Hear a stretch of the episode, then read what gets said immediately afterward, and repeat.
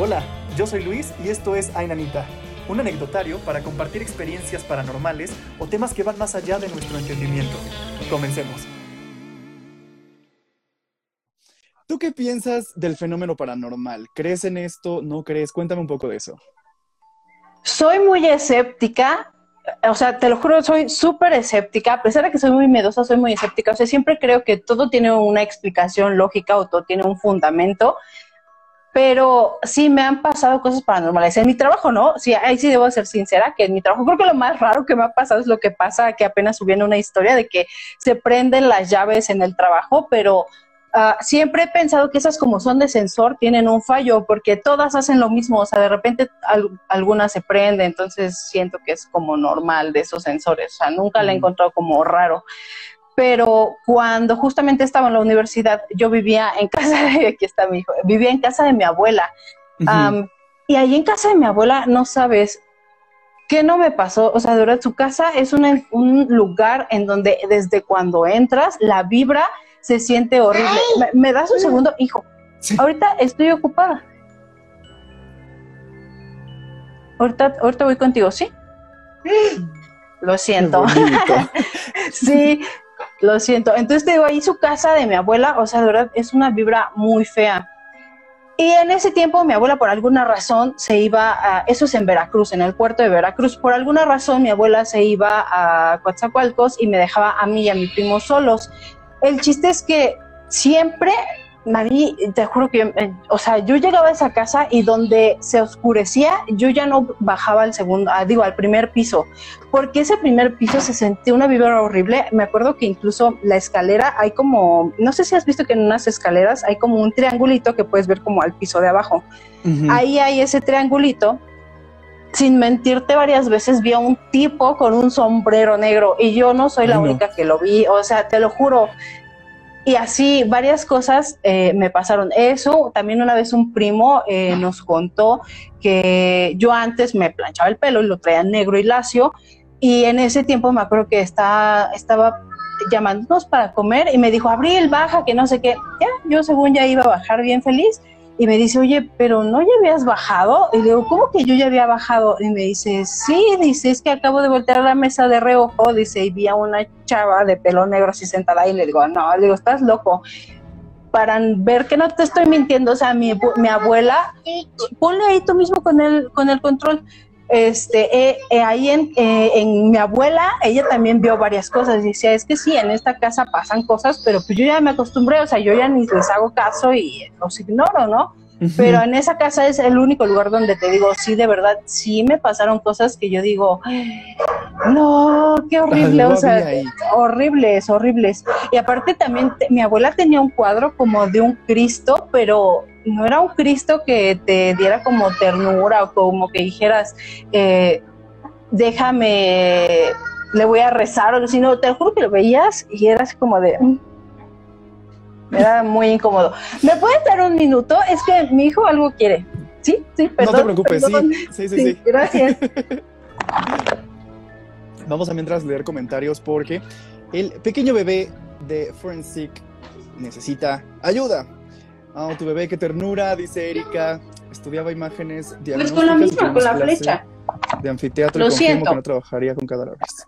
Hola, de regreso. ¿Qué? No te preocupes. Andaba leyendo comentarios en lo que tú ibas. Y pues eso, o sea, así paranormales relacionados a fantasmas, yo creo que en esa casa es en el único lugar donde yo sí digo, ahí me pasaron cosas muy raras y creo que ahorita recordando en el que fui allá con mi hijo y regresé, en la universidad nos pasó algo raro, pero a todos los que estábamos en mi guardia, eh, fuimos la última generación que permitieron guardias de 24 horas, entonces eh, un día a la semana te tenías que quedar todo el día. Y ese día tuvimos un montón de trabajo y ya en la noche nos fuimos a acostar bien cansados, así, ¿sabes qué? No, ya vámonos a dormir, que no sé qué. Cuando despertamos todos así de, oye, es que, ¿sabes qué? Tuve un sueño bien raro. Acabo de soñar con el último señor al que le hicimos autopsia y todos así de, yo soñé lo mismo y todos quedamos así de, pero es así, o sea, no, creo que nunca más me volvió a pasar nada raro, pero quién sabe. Ay, perdón. Qué miedo, qué miedo. Fíjate que tengo algunos comentarios de lo que comentaste al principio con este, con tu abuela, el cuadro este de, de, Dios o de Jesús. a mí me pasaba lo mismo de pequeño, porque creo que en Latinoamérica tenemos un Cristo muy sádico. Entonces, a mí me daba muchísimo miedo que estuviera tan ensangrentado. Siempre verlo tan, o sea, como que tan lastimado, a mí me causaba mucho conflicto entrar a la iglesia y verlo así. Pero. Me daba muchísimo miedo. ¿Todavía lo ves de adulto y te da miedo? O ya lo ves y dices, ah, nada más está feo? No, ya nada más digo como que la representación que tenemos en Latinoamérica no es como que muy bonita, pero sí, pero, pero ya lo entiendo más, o sea, pero sí antes Decía, ¿por qué al o sea, por qué ese señor está tan lastimado? O sea, sí, me causaba mucho conflicto. Y, y oye, ya no pasó nunca nada en casa de, de, tu abuela o que tú sepas. Pues tiene muchos años que no voy y creo que esa casa ahorita está abandonada porque mi abuela justamente se fue a vivir a Coatzacoalcos y mi tía creo que nada más tiene su consultorio ahí pero yo tiene como, uy, como tres años, la última vez que fui a Veracruz y esa vez nada más como que entramos por unas cosas y nos salimos. Te digo, pero ahí, o sea, el tan solo entrar, y te digo, no solo yo, mi mamá vivió algún tiempo ahí cuando se casó con mi papá, dice que a ella también le pasaron cosas, o cosas raras. También tengo anécdotas que no son mías, pero son relacionadas a mi papá murió hace muchos años y han pasado cosas también raras relacionadas a la muerte de mi papá y en esa casa, o sea, como que esa casa, no sé si sea como un imán de vibras. Mi abuela explicaba que en Veracruz, cuando fue lo de la conquista y todo eso, pasaron muchas escenas muy violentas. Entonces, en Veracruz la mayoría de las casas tienen como esas vibras. De hecho, en, aquí en Instagram y en TikTok, eh, yo tengo una amiga que también, ella hace filtros y todo, pero ella vive en Veracruz y justo apenas estaba haciendo un en vivo y le pasó que le abrieron la puerta y le digo, oye, digo, en Veracruz eso es muy común porque neta, eh, este, ahí hay muchos lugares con vibras muy pesadas. No sé si alguna vez has ido a Veracruz y has entrado al museo al de, ay, ¿cómo se llama? El que es así como que fue una cárcel y que después fue como ah, un puerto. Eh, ay, ¿cómo se llama? Si alguien de los comentarios sabe. Sí, por favor, El puerto de. sí, cuál Ah, no me acuerdo. Pero en ese, la vibra es horrible. No sé si alguna vez, has, bueno, si ha sido, yo me acuerdo que la vibra entrando ahí es horrible. O sea, de verdad se siente muy pesada, pero dicen que ahí igual hubo matanzas y matanzas y matanzas. Entonces, sí. En eso sí creo, en que las energías se quedan en los lugares. O sea, que las energías muy, muy, muy fuertes sí creo que se quedan en un lugar. Y seguramente has escuchado también cosas que pasan en el hospital donde trabajas, porque siempre en los hospitales existen como que leyendas urbanas de que se aparece alguien o que han visto algo, porque cuánta gente no fallece, ¿no? En hospitales, así se queda como energía. No sé si me puedes platicar un poco de ¿Qué opinas del lugar donde trabajas con ese tipo de cosas? El lugar donde consideran embrujado es la sala de autopsias y en general todo el laboratorio en donde estoy yo y la verdad es que ahí no pasa nada. Eh, hay un, de hecho hay un lugar además de la sala de autopsias que es una bodega en donde guardamos todas las biopsias y todo lo demás y cada autopsia que se hace se tiene que guardar en una cubeta, los órganos como tal. Y siempre les digo, o sea, en vez de tenerle miedo a la sala de autopsias, que aún está vacía, generalmente deberían de tenerle miedo a ese cuartito en donde están todos los órganos y donde pues ahí está la persona, por así decirlo, pero no pasa nada. O sea, ahí, ahí, por lo menos ahí donde yo trabajo, no se siente nada. Lo más raro que me pasó fue eso y una vez en un filtro de Snapchat me salió como una carita pequeñita. Siempre me dicen que en ese tiempo no tenía tatuada esta parte de aquí, solo tenía aquí, entonces me decían que fue la calavera de mi tatuaje, el, el tatuaje de mi calavera, perdón, es que tengo como dislexia, algo así, que siempre ando cambiando palabras. es horrible eso, lo odio. Pero no, la carita salía como entre esta zona y esta zona, pero una carita así pequeñita y lo peor es que era un filtro de Halloween, así como de demonio, de, ¡ah! hasta tomé foto, pero perdimos esa foto, la tenemos en el grupo según ahí del, del trabajo, pero la perdí. Pero es lo más raro, creo. en el trabajo, qué bueno que seas qué bueno que seas escéptica, porque imagínate todavía siendo así de miedosa como yo también soy de miedosa, y todavía creyendo en esas cosas, ahí no, o estarías todo el tiempo vigilando si no se mueve alguien. No, y aparte siempre las personas que como que trabajan con esas energías siempre me han dicho, lo mejor es ignorarlas. O sea, a, a pesar de que soy escéptica, prefiero mejor ignorarlas o hacer así como de no vi nada, me hago mensa o así, porque según si las invocas o si las toreas o algo así, pues te, hacen lo mismo, ¿no? O sea, se enojan y te la regresan. Entonces yo prefiero así como si veo cosas o así me hago la de, seguro fue una sombra que, que ahí pasaba, ¿no? o que yo imaginé o algo. Pero no, o sea, con los cadáveres, eh, o sea, el ambiente es muy tranquilo. Siempre he pensado que cuando mueres por lo menos yo lo último que querría estar haciendo es estar viendo qué le hacen a mi cuerpo. Yo querría ir a ver a mi familia, despedirme, no sé, tal vez hacer cosas que no pude hacer, a viajar, no sé qué se puede hacer de cuando estés muerto, pero lo último que querría hacer yo sería estar con mi cadáver. Alguna vez en mis historias de Instagram me han contestado así de, no, a mí sí me gustaría ver lo que le hacen. Y yo así de, ok, pero yo creo que yo no me gustaría y creo que la mayoría de las personas no les gustaría. Entonces, por eso creo que las almas no se quedan con los cadáveres y por eso es que yo no las siento. O sea, jamás yo he sentido como una vibra en un cadáver que digas, ay, ese me dio miedo o ese sentí como que ahí estaba conmigo algo. Jamás, jamás, jamás. Ok, entonces tú crees que cuando fallecemos sí vamos a algún sitio. No. no, la verdad es que no. Creo que mueres y ya ahí se acaba. Pero te digo, si yo tuviera la oportunidad de hacer algo después de morir, pues mm. yo creo que ir a, ver, a despedirme de mi hijo, de mi mamá o algo así, pero realmente yo creo que ahí acaba, mueres y ahí acaba. Ok, sí, muy bien. A mí me hace mucho paro pensar que sí vamos a algún lado, fíjate, como que me tiene más tranquilo porque...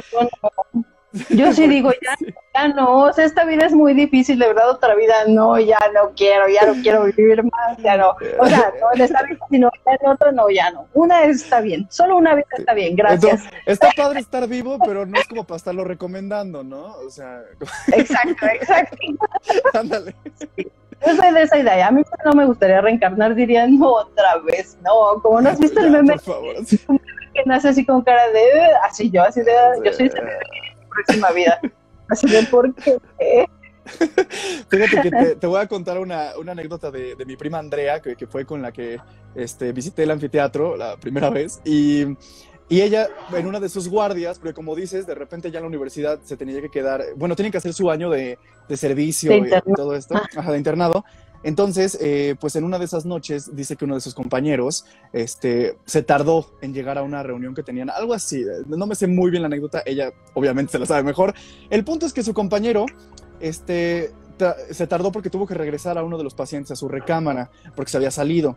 Entonces, este, pues ya llegó con ellos y les dijo, no, es que el señor se puso necio, no quería regresar a su cama, que no sé qué. Entonces todos se le quedaron viendo como de, oye, güey, esa persona falleció a tal hora y de hecho ya hasta se llevaron el, cuerpo. Entonces fue como, ¿qué? Entonces él como que se sacó mucho de onda, revisaron las cámaras de seguridad y él efectivamente está hablando con alguien, está dirigiendo a alguien a la recámara. ¡Ay! Basta escalofríos me dio. no, no me no voy a poder dormir. es que no, la gente siempre se sorprende cuando les digo eso, que soy muy miedosa. Yo, de verdad, soy esas que evito ver películas de terror en la noche porque si no tengo pesadillas. Entonces, soy muy miedosa en ese sentido, pero no. Y los médicos cuentan muchas historias así, o sea, a los médicos les pasan muchas historias muy feas. Yo por eso preferí trabajar con los cadáveres. Ellos ya no hacen nada, ellos están ahí tranquilitos, no más muertos. Sí, sí, sí, sí, totalmente. Como de tenle miedo a los vivos, no a los muertos, ¿no? Como la gente que no se mete a un panteón, etcétera, pues tenle miedo si alguien en el momento muere, ¿no? Igual y como te digo, igual y puede salir en ese momento y tal vez si hay vida después y pues le toca a los médicos, a las enfermeras. A mí ya me toca ya tiempo después, cuando ya pasaron horas o así. Entonces yo creo que por eso a mí ya no me tocan experiencias de ese tipo. Sí, sí, sí. Este, mira, pregunta Uri Méndez. ¿Nunca te ha pasado ese evento de que el cadáver haga un movimiento súbito, abra los ojos, mueva la mano, se siente? Súbitos, no. Los cadáveres realmente no tienen movimientos. La gente cree que un cadáver puede hacer así de que se pare y se vuelve a acostar, pero no. Sí tienen movimientos. Sí me ha pasado generalmente cuando después de que retiras la rigidez cadavérica, la rigidez se retira con masajes. Entonces me ha pasado que retiro la rigidez, según yo, y al rato regreso y el cadáver otra vez está con la mano así. Esto es porque la misma rigidez hace que el músculo regrese como a la posición en la que ya se había fijado, pero es porque ya está en los puntos más altos de rigidez y eso es como, como una liga, ¿no? Que quiere volver así al, mismo punto. Igual me pasa con los ojos, apenas hice un, un como story time en, en Kuwait de, de, eso, ¿no? De que fui, le cerré los ojos al cadáver y cuando regresé los tenía abiertos. Eso casi siempre me pasa. Yo a lo que recurro les pongo un poquito de, de cinta, de la cinta uh, mágica, que, que, ya ves que casi como que no pega y no deja residuo, les pongo un poquito y así cuando la rigidez se fija, se fija con los ojos bien cerrados. Y también si no se llegan a cerrar, pues se ocupan otros aditamentos. Pero eso es, o sea, nosotros que ya estamos muy habituados al trabajo con los cadáveres, es como de, ay, o, me, o, luego los estás vistiendo de que pues ya están bien rígidos porque ya los preparaste, el, el, el formaldehído lo que hace es que fija los tejidos, entonces se endurece el cadáver, entonces cuando tú lo estás vistiendo pasa que te regresa el brazo, que te, o sea, sí, no pero te, ya estoy acostumbrado, sí, ya sí pasa. Híjole, no, yo creo que me desmayo. O sea, me abre los ojos o mueve la mano, yo ahí me da el infarto y ahí caigo. me tienen que, Sí. que cortar a mí también junto a él porque. no, ya no quiero trabajar aquí. No, no, no. Y fíjate que este, tuvimos a un super invitado en la primera temporada de este anecdotario, Frankie, que nos contó la anécdota de uno de, de- de sus amigos, en el que a él le tocó ir al, al- al crematorio de, creo que fue su mamá, algo así, y el, y el cadáver de la señora se levantó y giró la cabeza. O sea, él lo vio. No sabe qué pasó, no sabe por qué. Eso le sorprendió Pero- muchísimo, no tiene explicación. Y bueno, yo dije, tengo que aprovechar con Forensic a preguntarle, que, o a lo mejor, no sé, eh, híjole. Es que, mira, lo veo muy difícil. En primera, porque es muy difícil que realmente te dejen entrar a que tú veas una cremación. Ujú.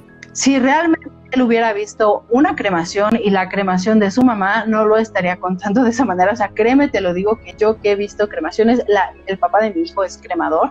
Entonces yo personalmente he visto cómo se hacen las cremaciones, o sea, lo he visto, he visto cómo es todo el proceso desde que entran y todo, eh, ellos tienen que eh, estar moviendo el cadáver y no es una escena bonita. Entonces siempre he creído que la gente que cuenta esas historias realmente no las está contando pues la realidad, porque Mm. si tú ves eso, sobre todo de tu madre, o sea, yo que he visto ese proceso, a mí no me gustaría ver cómo embalsaman a mi mamá, cómo le hacen una autopsia, cómo la creman, porque es, realmente es un proceso que te puede traumatizar, sobre todo si es tu familiar, ¿no? Por, por ejemplo, yo que tengo, que trabajo con eso y que estoy habituada, eh, cualquier cadáver no hay problema, pero si fuera un familiar mío, sobre todo un familiar cercano como mi mamá, mi hijo, eso sí, ni yo que estoy habituada lo contaría así. O sea, siéndote sincera, siéndote sincera, creo que es mentira.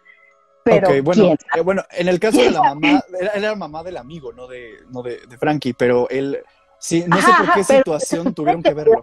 El, el amigo la vio, ¿no? O sea, la vio. Sí. Te digo, no creo que lo hayan dejado ni siquiera. O sea, el acceso es muy difícil que una funeraria te permita el acceso a que tú veas cómo se es el proceso de, de una cremación. Ajá, porque sabemos el cómo puede eh, cómo puede reaccionar una persona, ¿no? Porque obviamente pues es un eh, proceso traumático.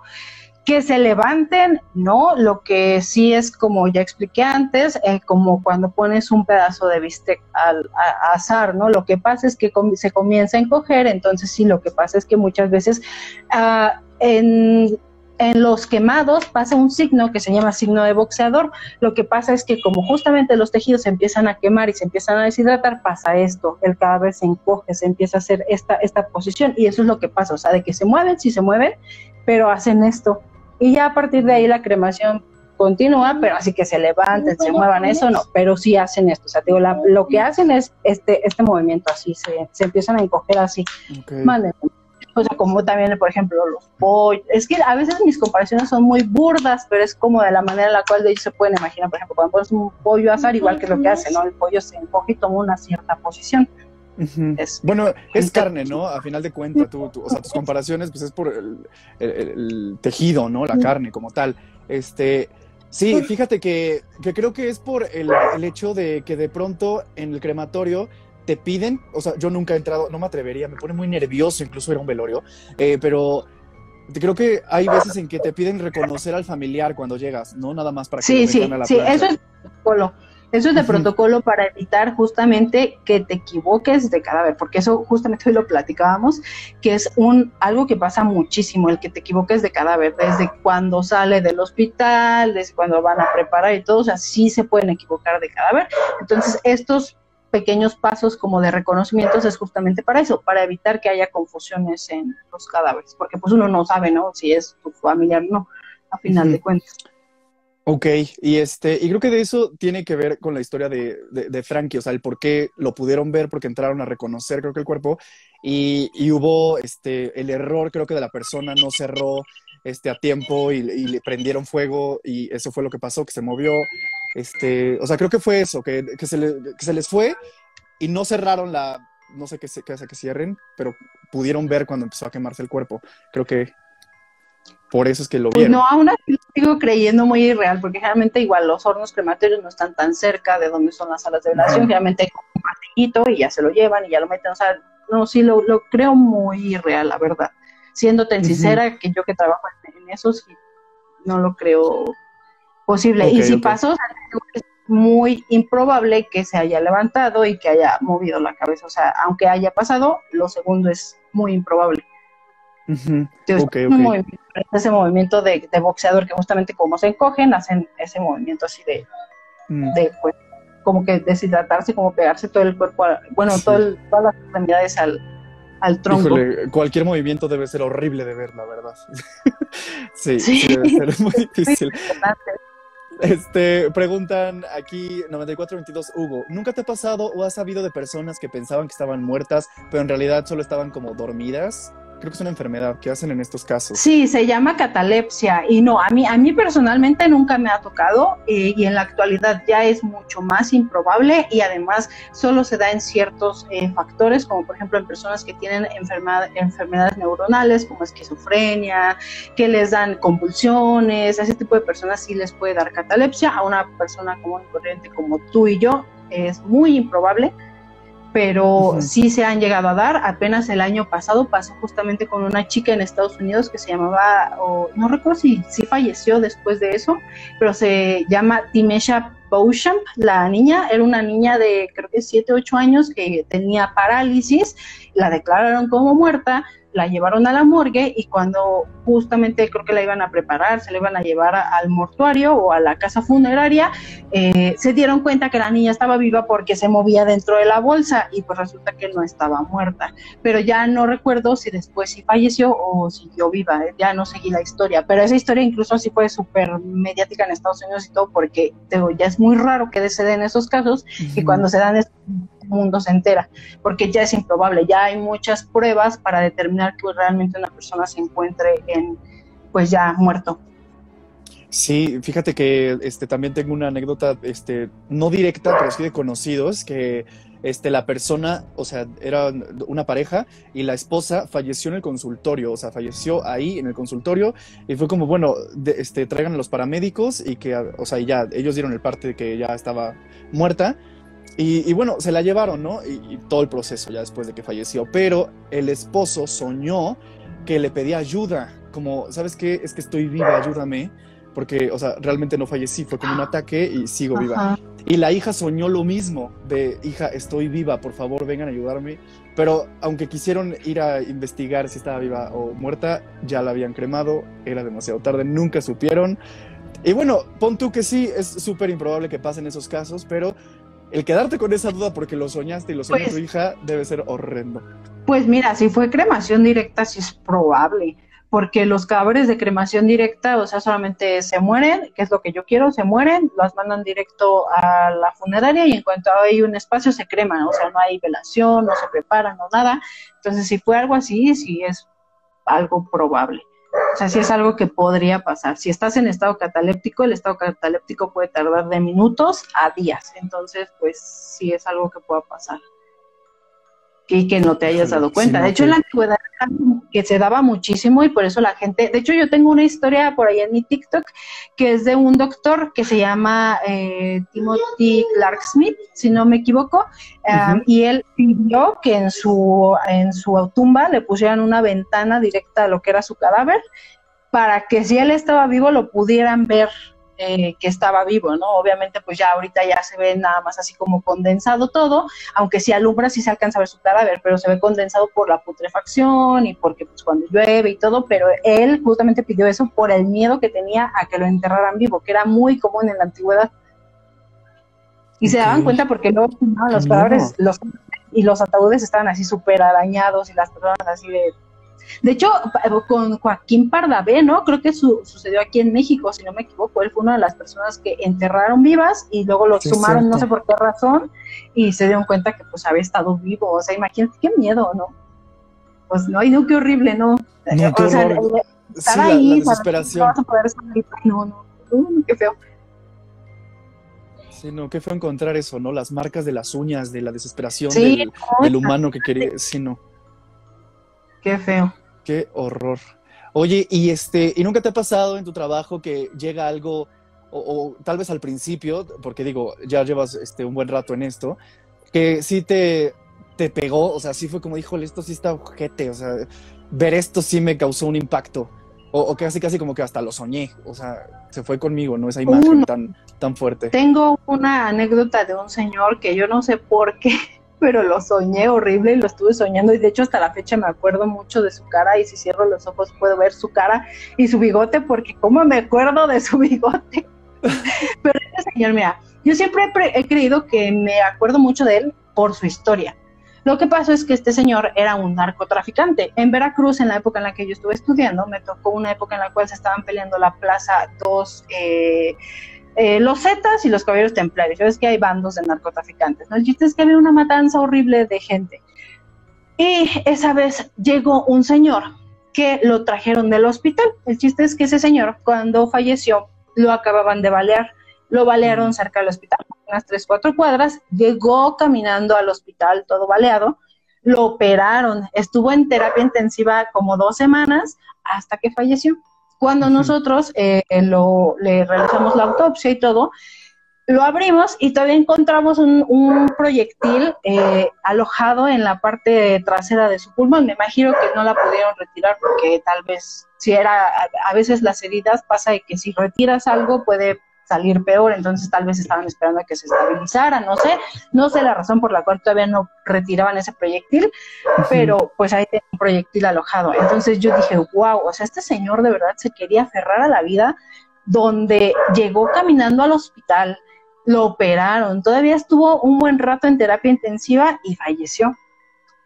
Y pues me quedé muchísimo con su historia. El chiste es que ya no, yo en la tarde llegué, llegué con mi abuelita, este, y como te digo, en la casa de mi abuelita era de dos pisos, ella dormía abajo y yo dormía arriba. Y esa noche, pues ya, ya dormí normal y todo, ¿no? El chiste es que comencé a soñar con el Señor, pero no así un sueño como normal, de lo estoy soñando, así no. Comencé a soñar de que se me ponía enfrente y cada vez lo veía más cerca y más cerca y más cerca. Y yo así de, ¡ay, no, qué feo! Y yo dije, no, o sea, qué miedo, yo me voy a ir a dormir con mi abuela porque dije, a lo mejor y nomás estoy loca, ¿no? Ya me fui y me acosté con mi abuela y mi abuela me dijo, sí, duérmete, tenía como un sillón reposet de esos bien cómodos que hasta se hacen para atrás, ¿no? Tu abuela de la, de la casa que me contaste donde pasaban cosas. Sí, sí, de esa casa, de esa Híjole, qué fuerte. De esa casa. y me fui a dormir con, con mi abuelita, me acosté en el sillón y le dije, bueno, ya me voy a dormir. No, pues estando igual con mi abuela toda la noche, o sea, en la noche ya mejor yo lo que preferí fue no dormir, nada más estaba así como con los ojos abiertos así de a ver si no se me aparece una sombra o algo, pero en cuanto me dormía se me aparecía, se me aparecía, se me aparecía yo así de... Ah", y como, ¿qué será? Como dos, tres semanas lo estuve así soñando pues todos los días y hasta la fecha te digo, cierro los ojos y me acuerdo perfectamente de su cara, de, sus heridas, de todo. O sea, es un caso que no puedo sacarme de la mente. Pero no sé por qué. ¿Por qué se fue conmigo? No sé. Sí, qué, chistoso que específicamente él y su bigote se hayan quedado en, tu, en tu cabeza, ¿no? Que lo hayas soñado. Mira, qué locura. no, no es por otra razón, pero. Hubiera estado padre, ¿no? Qué chistoso. Yo creo que tal vez por eso el señor me siguió, porque el, ah, no, el bigote fue después. No, no, no, fue por eso. Ok, ok. Oye, ¿y llegas a saber los, los nombres de las personas? Que, sí, pero no me las grabo, la verdad. Okay. No. Ok, entonces ni recuerdas el nombre de, de, No, eso sí no, no me acuerdo.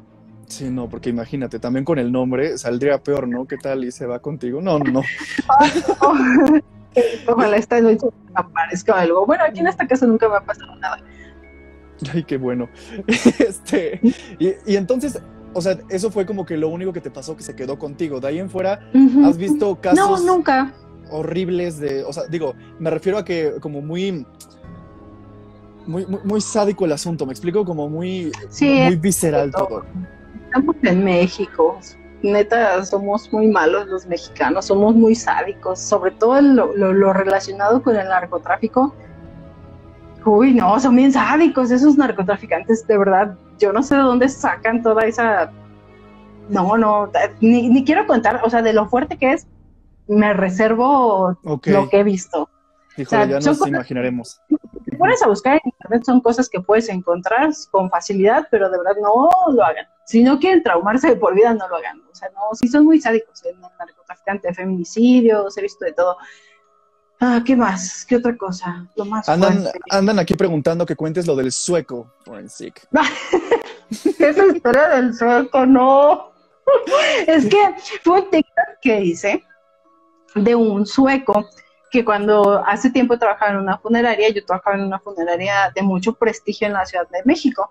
Entonces, al ser de mucho prestigio, llega gente muy adinerada, extranjeros y así, ¿no? Y esa vez llegó un sueco, pero no sabes, era una, o sea, el Thor, o sea, Thor en persona. Ok. Entonces, así de, oh, por Dios, qué muchacho tan guapo. Y pues aparte, eh, no sé si decirlo, pero bueno, eh, estaba muy bien dotado el joven y eso lo comenté en un TikTok y a partir de ahí me traen de carrilla con el sueco y que el sueco y que el sueco y hasta me mm. subieron inventadas, inventadas y todo, pero ah, se pasan con el sueco. Ok, sueco, o sea, eso es muy cagada. Dice Daniela Laukong que nos cuenta Y ni me acuerdo de, que falleció. Ok. Este, pero, pero bueno, te hicieron ahí bullying en redes. Este, que nos cuenta la historia de la mujer que mataron con la pluma y si es que supieron quién o su caso. Mira, eh, la gente siempre cree que yo soy la que investigo toda la escena del crimen o que voy y recojo el cadáver y no. De hecho, también estaría bueno que invitaras a Alicia. Alicia es una criminalista, ella también hace TikTok y se dedica a hacer todo contenido para aquí, para Instagram y demás. Y ella también, ella seguro también tiene historias muy buenas. Y a ella sí le han pasado cosas paranormales que yo sepa. y bueno, ella, eh, ella es la que va como criminalista, ella es la que va a la escena del crimen y recoge todo y demás. O sea, yo nada más me quedo en el aspecto de abro el cadáver, le entrego todos los indicios al médico, al criminalista, además, y una vez que terminamos, el que da el dictamen es el médico, a veces nosotros sabemos los dictámenes, a veces no, porque a veces pues, están involucrados en cosas más grandes y a nosotros no nos dicen, ¿no?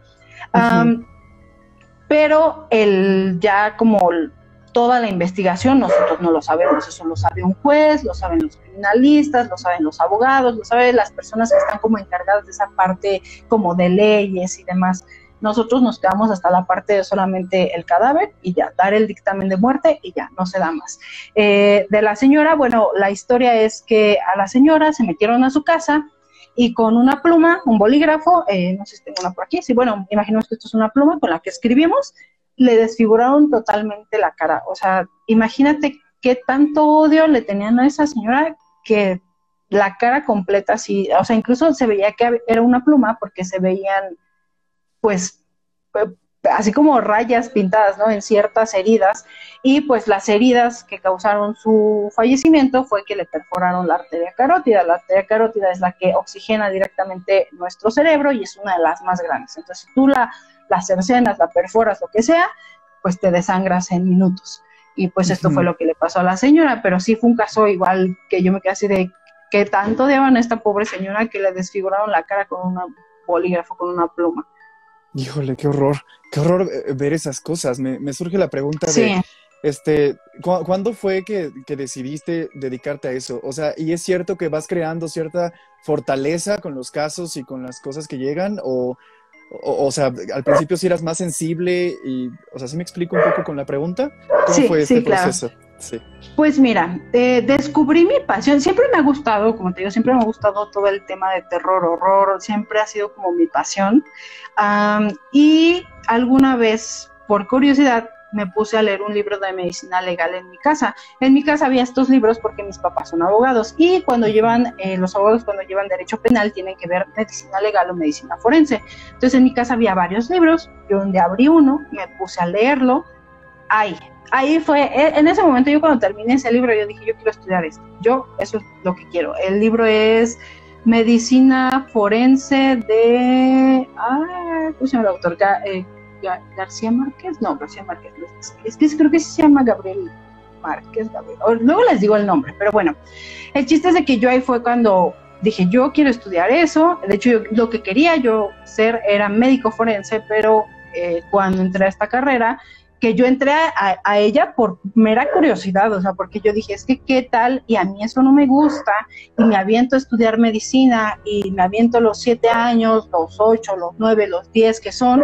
eh, ya con el esto, y me doy cuenta que no me gusta, ¿no? Que no es lo mío. Dije, ¿sabes qué? Primero voy a hacer una carrera corta, esta carrera es de, en mi tiempo era de dos años, creo que ahorita ya la extendieron a tres años, y dije, vamos a ver qué tal. Pues ya me metí, y siempre me preguntan, ¿qué sentí en mi primera autopsia? Amor. Lo que puedo decir es amor. yo en cuanto vi el primer cadáver, yo dije, esto es lo que me gusta, esto es lo que quiero hacer. Eh, sí puedo decir que mi primera impresión al tocar un cadáver fue así de, ¿por qué están tan fríos? O sea, es como si tocaras el piso, porque se pone la temperatura ambiente. Entonces, como si tocaras el piso y te saca como de onda el esa sensación, ¿no? Porque estás acostumbrado a que tocas a una persona, pues está calientita, ¿no? Entonces, cuando tocas un cadáver es como, la primera impresión es muy fea, eso, sí no me gustó, lo de tocar, y por eso siempre les digo que mejor no toquen a los cadáveres, sobre todo si ya tienen tiempo, porque esa impresión es muy fea. Eh, eh, y pues yo siempre he sido muy, muy fría, creo. Siempre me ha gustado mucho ver contenido muy fuerte, por lo mismo que estaba como interesada en todo este tema forense. Antes era muy fácil encontrar contenido tipo deep web en cualquier lado.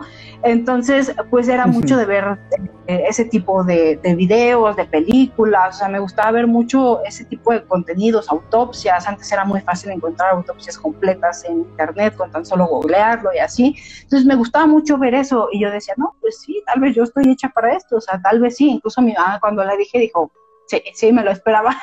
este, siempre he sido fría. Eh, sí hay casos que me han llegado, hija, esta que ya tiene amor, ahorita ya, te doy mi amor, perdón. Eh, Qué bonito. no, pero es que todo el día tiene hambre, o sea, mi hijo acaba de comer y me dice, mamá, ¿qué crees que tengo? Y yo, ¿qué tienes? hambre, y yo así de, ay. En eso nos parecemos, nos parecemos mucho. Sí. yo también. Pero bueno, este, sí, sí, soy, siempre he sido muy fría, siempre he sido de un carácter muy fuerte, o sea, para eso, eh, pues siempre me, me, enfoco, ¿sabes? A ser profesional, a estar haciendo mi trabajo, o sea, siempre me preguntan, ¿le hablas a los cadáveres o así? No, a veces estoy tan enfocada en lo que estoy haciendo, en extra, en, no sé, en extraer los órganos, en sacarlos de manera correcta, en tomar las fotos de manera correcta, en medir, en esto que de verdad, pues no, o sea, no, no, no piensas. Sí han llegado casos, eh, sobre todo el, el, último que me llegó, que fue eh, alguien que yo conocía, sí fue así de, ay, pero por eso, por el tema que yo lo conocía, y sí ha habido casos que se he dicho así como de, ay, qué fuerte, pero han sido muy, muy pocos contados, yo creo. Porque, ay, perdón, de repente me caí, no, es que le dio una cosa al, al micrófono. Eh, y, no, o sea, siempre, siempre ha sido muy, muy, muy, muy, muy fuerte, muy, muy fuerte. Híjole, qué, qué fuerte. Y creo que, fue todo por eso, por mi gusto de, de cosas. A la persona. ¿Mandé? Creo, que ya se desfasó el audio. Algo, sí. Algo está pasando. Creo que se desfasó el audio. Sí. Este, ¿qué hacemos para arreglarlo? ¿Quieres, este, sales y vuelves a entrar nada más para arreglar el desfase? Ajá. ¿Cómo me salgo? y creo que hay un tachecito por ahí. Sí, abandono. Ahí está. Muy bien. Vamos a volver a enlazarnos con Forensic. Espérenme tantito.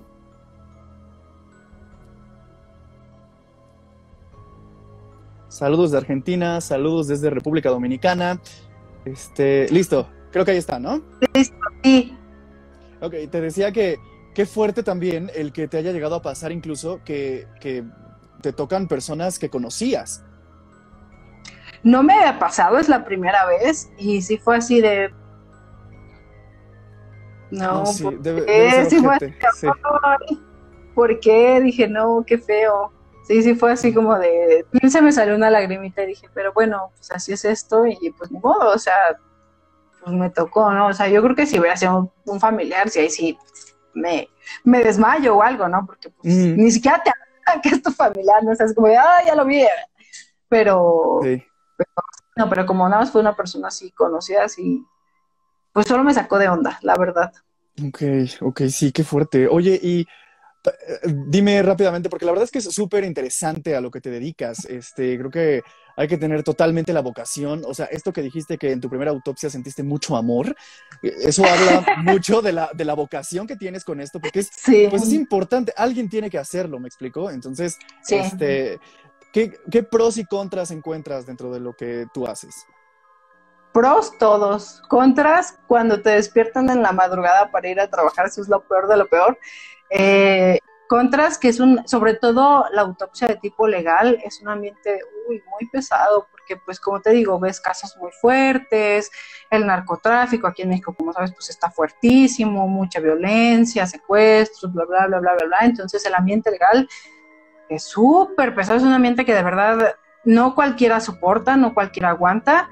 eh, y yo creo que ese es el más, el contra. O sea, si te gusta, lo vas a aguantar, te vas a aguantar ver cosas muy fuertes, ver cosas que en cualquier momento te van a hacer flaquear, pero si estás hecho para ello, sin problema lo vas a hacer. Y los pros, pues es que aprendes cosas muy bellas. Bueno, a mí, a mí, a mí lo que hago me encanta, o sea, todo, desde preservar cadáveres, desde abrirlos, la anatomía humana, o sea, no sabes lo hermoso que es poder ver eh, una anatomía cuando no está alterada, cuando no están enfermos, cuando no se falleció por un accidente y lo abres y, y los órganos están bonitos, ver unos pulmones sanos, por ejemplo, me han tocado hacer autopsias de niños y ver unos pulmones rosados, sanos, sin tener lleno de hollina ahí adentro es súper bonito, ver, este, bueno, es que a mí los órganos los pequeños se me hacen muy bonitos porque son órganos que están limpios, que están eh, pues sanos y demás. Entonces, eh, pues a mí todo eso de la anatomía se me hace muy bonito.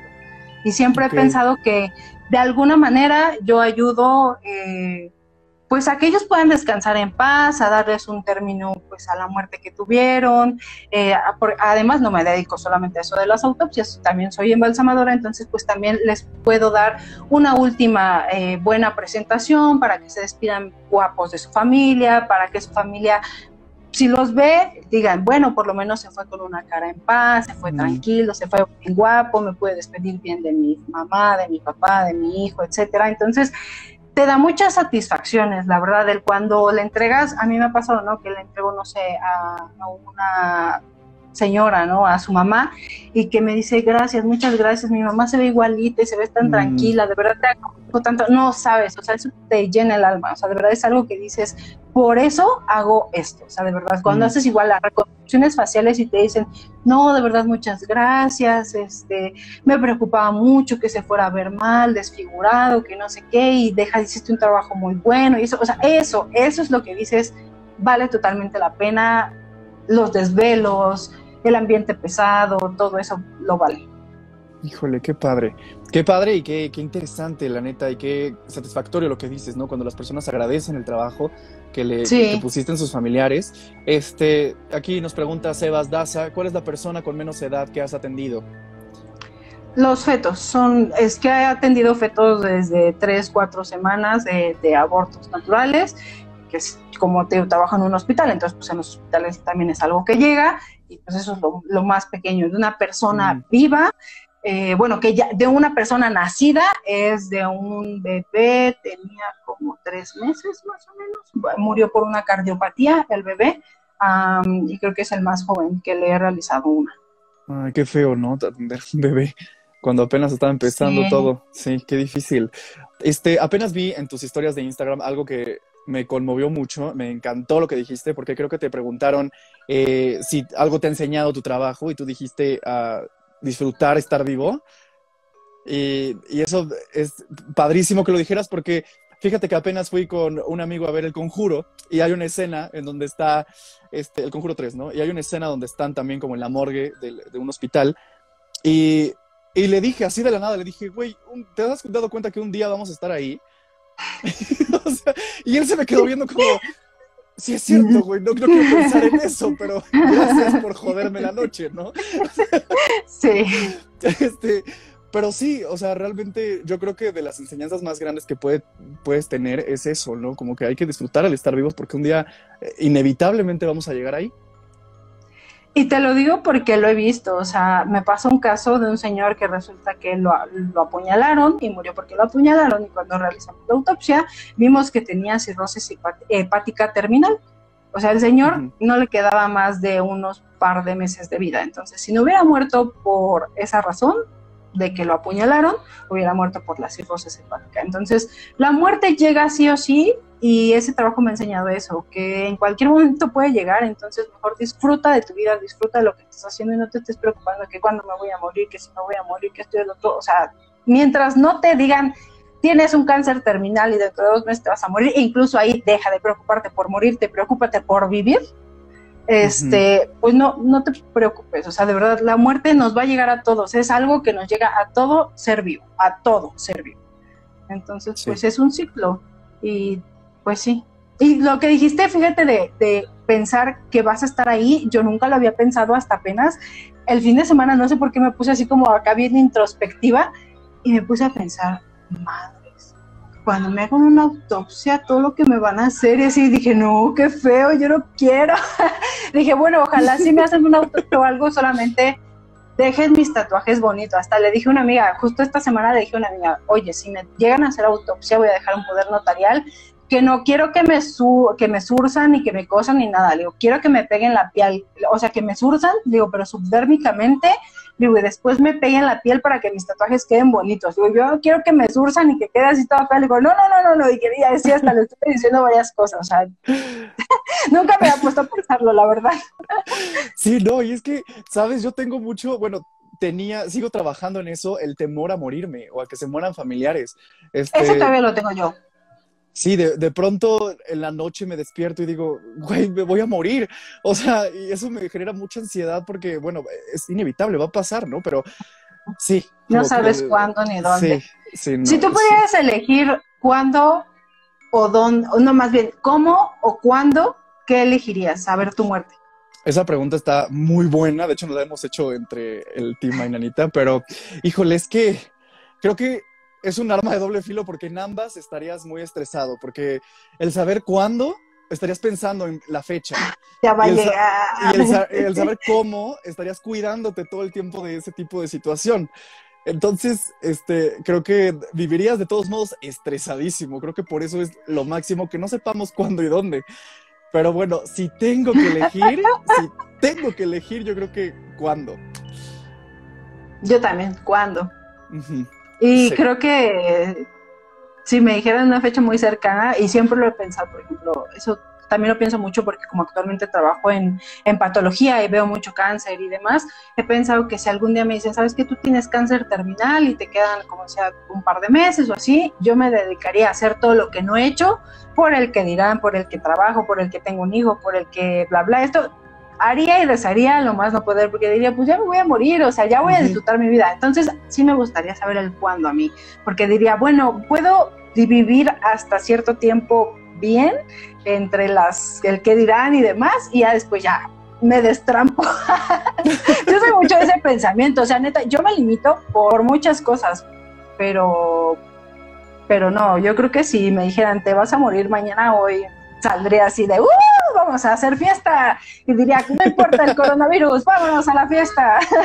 que es lo que extraño mucho, salir de fiesta. ¡Ay, voy, mi amor! Ay, sí, soy Pero me deja voy por acá.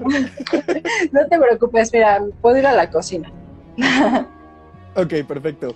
Este, sí, sabes que hace, hace mucho paro eso porque incluso cuando tienes problemas o de verdad algo te estresa mucho, el pensar como de, güey, de todos modos nos vamos a morir, te ayuda mucho a decir, bueno, inténtalo, arriesgate, YOLO. hazlo.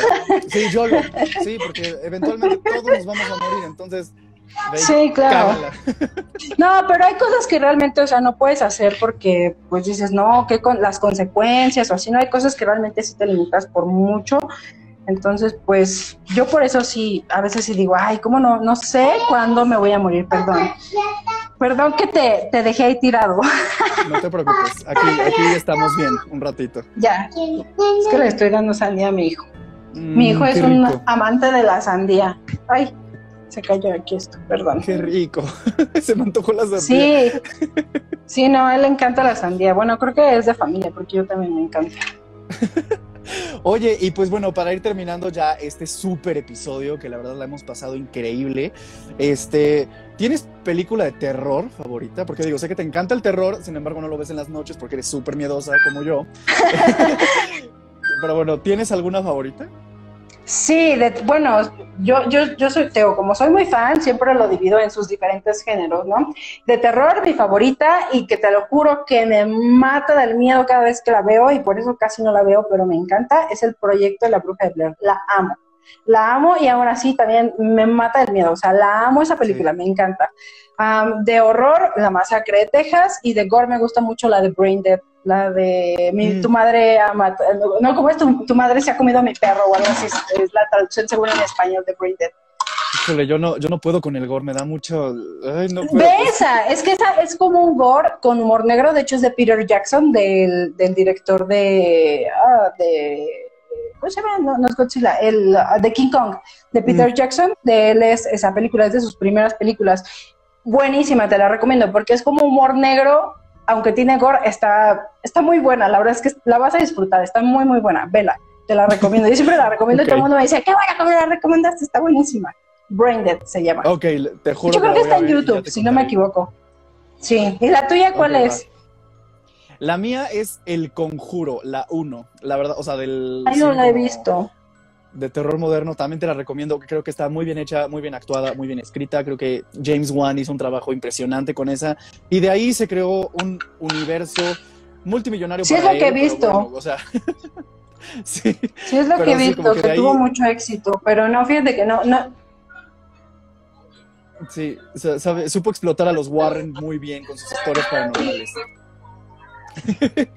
Así es de hacer tú con los Mortem, de verdad te los recomiendo. Es que yo soy fan de ellos. Ellos, este, ellos tienen un canal de YouTube en donde hacen transmisiones en vivo cuando van a lugares paranormales y son las 12, una de la mañana y están ahí transmitiendo y les han pasado cosas bien raras, así, o sea, no, neta yo soy fan de ellos. Y aparte tienen un museo en Saltillo, justamente así como el de los Warren, entonces sí estaría muy bueno que, fueras con los Morten. yo como les hago un montón de publicidad, es que como, como son mis amigos, de verdad los, los apoyo mucho, porque me gusta mucho su contenido. Híjole, pues sí. Estaría padrísimo tenerlos en el anecdotario, de verdad. Ojalá sí lo logremos y se haga una colaboración con ellos. Muy padre. Sí, yo te, yo te contacto con ellos, no te preocupes. Va, perfectísimo. Oye, este, pues muchísimas gracias de verdad, Forensic, por haber estado en este anecdotario. No, gracias a ti por invitarme súper interesante para todas las personas que nos están viendo. Esto es Ay Nanita, un anecdotario paranormal en donde cada miércoles tenemos una persona invitada diferente para hablar de este tipo de temas y de todo lo que nos gusta del terror y, y este morbo que nos da por estas historias. Recuerden que este live se guarda en nuestro IGTV, se sube a YouTube y se sube a podcast en Spotify, Apple Podcast y Google Podcast. Entonces, Forensic, muchísimas gracias. Te mando un abrazote y espero que no sea la única vez y sigamos colaborando con Ay Nanita y Forensic, ¿va? Gracias, gracias por invitarme. Y sí, ¿eh? cuando gustes, yo estoy aquí encantada de, contarte mis cosas, porque de verdad tengo bien poquitos amigos que, que, les gustan mis cosas, o sea, la mayoría es como de, ay, cállate, no me estés contando. Mi familia toda es de, no me cuentes. Entonces yo fui feliz. Venga. De verdad, yo fui feliz cuando, cuando la gente me empezó a escuchar en TikTok y que les pude contar todo lo que a mí me apasiona y me gusta. Entonces, para mí el compartirles todo esto que me gusta es como, no sé, me da mucha satisfacción y me siento muy feliz de, poder al fin compartir con alguien. La aquí tienes, sí, sí, sí. Diré como cada programa dice ¿no? en la televisión. Aquí tienes tu casa, Forensic, y en este anecdotario paranormal puedes contarnos lo que te plazca de estos temas. Para eso es este anecdotario. Gracias, Oye, ¿no tenemos que hacer una de aliens? Porque eso es un que no, sabes, me da un miedo más que los fantasmas, cualquier cosa, creo que es el tema que de verdad sí creo que pasa, que sí, por eso me da tanto pues, miedo. si quieres, vámonos a dar unos, si tienes tiempo, claro, este, unos 10 minutos hablando de extraterrestres, por favor. A ver, porque ese también es un tema recurrente en el anecdotario, porque a mí en lo general me causa mucho conflicto el que posiblemente me voy a morir y no voy a saber si hicimos contacto, si supimos algo. O sea, es como, por favor, NASA, alguien apúrese a decirme, güey, ya, aquí están, son ellos. Sí. Así de, nada más son unas bacterias ahí en un planeta abandonado a 3.500 años luz, o son unos hombrecillos ahí que nos vienen a querer colonizar y matarnos, y como en Los Simpsons. De hecho, soy muy fan de la casita del horror de los Simpsons, por eso tengo a Maggie Simpson, aquí está toda, de Alien.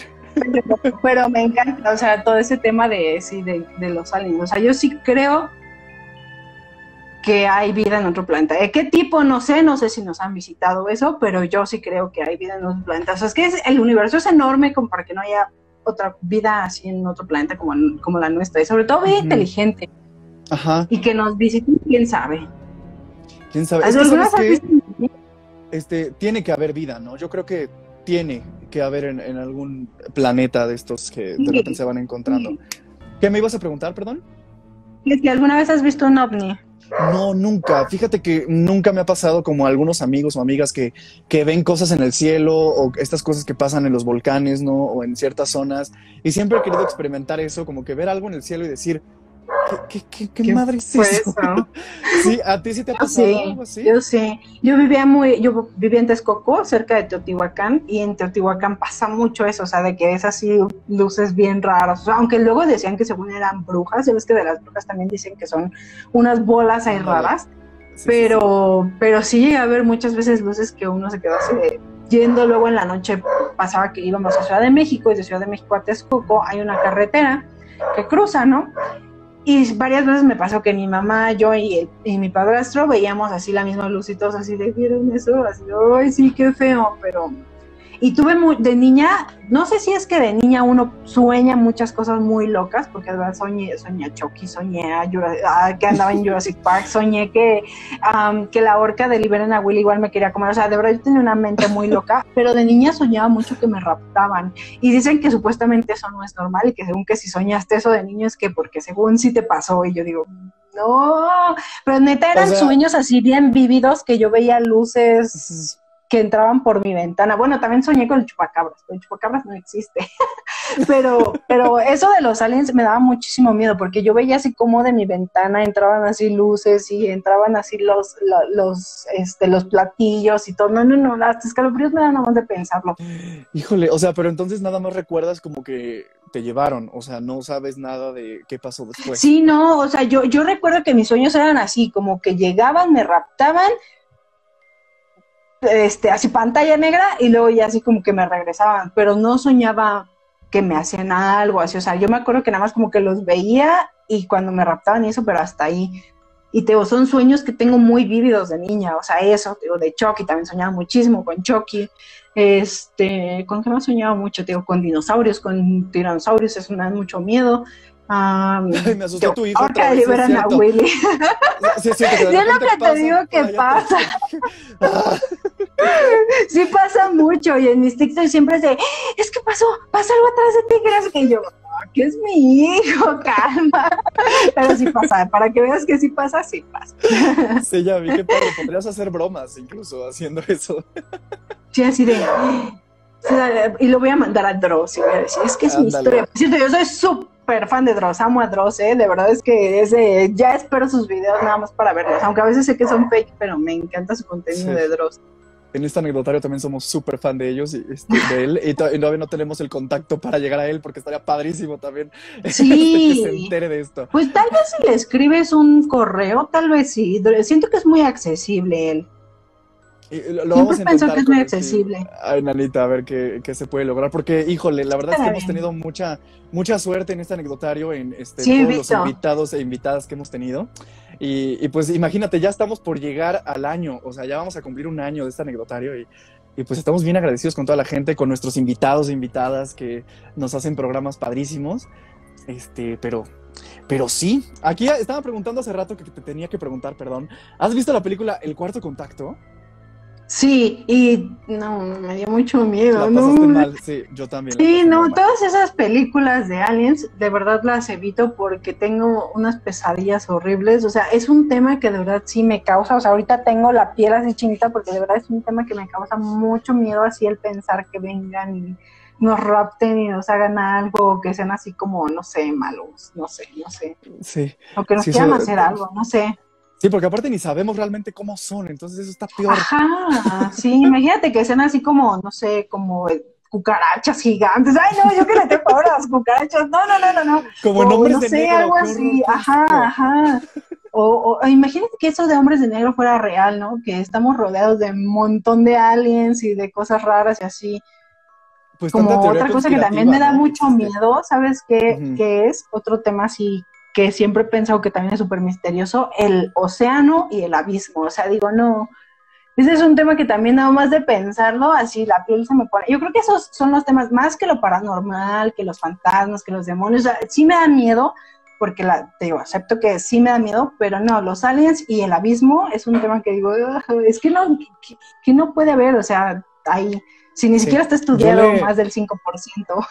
Yo, yo, yo tengo un miedo raro que es, o sea, todavía no sé bien el nombre, pero es a las inmensidades. O sea, el saber que no hay un fondo o el que es demasiado Creo grande que es algo. la misma que yo tengo, el miedo al abismo se llama talasofobia, yo tengo esa y sí, creo que es la misma. Pero no es, esa nada más es en mares o también se puede en general en cosas así como que son muy... Pues creo que es al abismo en general. O sea, el abismo puede ser no solo el de mar, sino también, o sea, un abismo ahí que no, no haya nada. Sí, o sea, por ejemplo, el, el meterte a un cenote y que hacia abajo se vea que no hay nada. No, me da mucho A pánico. mí no puedo. también, No a mí también. Tan solo las albercas olímpicas, esas que se ven muy profundas, que se ven Sí. así como, oh, también no, no puedo, o sea, es así como de algo me va a salir, algo me va, sí, no, no, me Un- muero. Un dinosaurio gigante, me va a comer.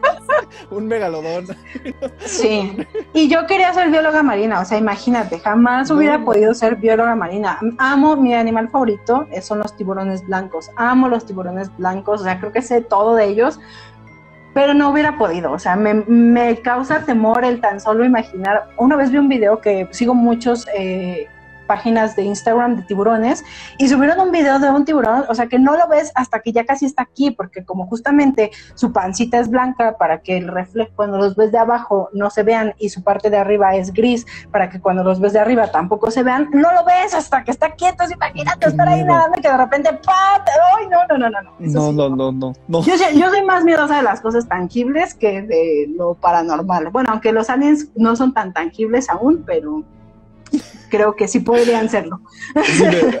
Me, pasó que tuve que, bueno, estaba grabando una serie en Oaxaca, entonces en una de sus bahías, este, nos fuimos a conocer tortugas marinas, que yo en mi vida había visto una tortuga marina, y bueno, nos metimos a mar abierto a nadar con ellas. Y no sabes cómo la pasé mal de no poder ver el fondo y de saber que abajo hay mil y un Ay, cosas. no, qué estrés. No, no, no, me ya no que- me cuentes. Sí, sí, no, me tuve que subir a la lancha como de aquí estoy a, a salvo. Sí, sí, yo tengo ese mis- esa misma fobia. Tú y yo sufrimos de la misma fobia. Sí, no, qué horror, No, no. qué horror es eso. Ay, no, Y pues ese es oye, mi sueño frustrado justamente por eso, por la talasofobia. Yo me hubiera muerto por ser bióloga marina. Y mira lo que te dedicas, o sea, híjole, Sí, qué, qué locura, qué padre. Y qué irónicamente. interesante, irónicamente, y qué interesante. bueno, pues ahora sí, Forensic de verdad fue impresionante, increíble. Estoy muy contento del programazo que tuvimos hoy. De verdad, mil, mil gracias por haber estado en este anecdotario. Muchas gracias a ti por invitarme y pues ojalá estemos pronto ahí juntos de nuevo en un Sí. vivo. Neta que sí, tenemos que volver a hacer una colaboración este, nosotros, ¿va? Entonces, pues Sí, cuídate claro. mucho, este, que te vaya muy bien, te mando un abrazote, de verdad, mil, mil gracias. Gracias igualmente y saludos a todos los que me vieron. Perdón si no contestamos sus preguntas, pero pues la dinámica es diferente aquí. Sí, una disculpa, pero de verdad vayan a sus redes sociales de Forensic porque ella todo el tiempo está contestando preguntas. Eso es lo impresionante de tus redes sociales. Eso me encanta. Te informas mucho de lo que haces. Gracias, gracias. trato, aunque a veces no tengo tiempo, pero trato, trato. Saludos desde Chile. Saludos, dice Isa. Forensic, soy tu fan. Dice Miriam Lara. Gracias, Mi, Isa. ma- mi mayor miedo son las tarántulas. Este, yo le tengo miedo a las coladoras grandes. Yo, yo tengo grandes. muchas arañas tatuadas, tengo un montón de arañas tatuadas y no me gustan. Debo aceptarlo. Se me hacen muy bonitas, las doy, se me hacen muy bonitas, pero les tengo mucho respeto y mucho así de no te me acerques, arañita, porque no sé si me vas a picar y me vas a matar. Yo también, yo más a las serpientes, me ponen muy nervioso, las víboras. Esas no. También. Sí me gustan. me Y también cuando las tocas son súper frías. Qué miedo. Ajá. Pues algo así de ser un cadáver. Ay, espero no tener que hacerlo, pero bueno. No, esperemos que no. No, esperemos que no. Muchas gracias, Forensic. Cuídate mucho. A ti también cuídate. Saludos a todos. Bye. Bye. A ver. Y pues ella fue Forensic, Abril, mejor conocida como Forensic, muchísimas gracias a todas las personas que aquí estuvieron comentando, conectándose. Muchos saludos a todos desde, desde, donde estén que nos están viendo. Gracias por seguir este proyecto. Estamos por cumplir el año y se vienen cosas muy padres de contenido en esa semana de aniversario. Así es, no solamente vamos a tener este un programa normal, no, vamos a tener una semana con contenido especial para ustedes, invitados sorpresa y pues bueno, sigan pendientes de nuestras redes sociales porque ahí les vamos a estar informando de todo. Recuerden seguir a www.superestereo97.com en sus redes sociales o en su página web, también a Métrica Insight y hagan toda la dinámica que tienen ahí del giveaway, vale mucho la pena. Y pues bueno, recuerden que este episodio y todos están guardados en nuestro IGTV, en nuestro canal de YouTube y en los podcasts. Entonces no se pierdan el contenido que tenemos y este y pues los demás episodios con todas las personas que hemos tenido de invitados e invitadas en este anecdotario. Yo soy Luis, cuídense mucho y nos vemos la próxima semana. Chao, chao.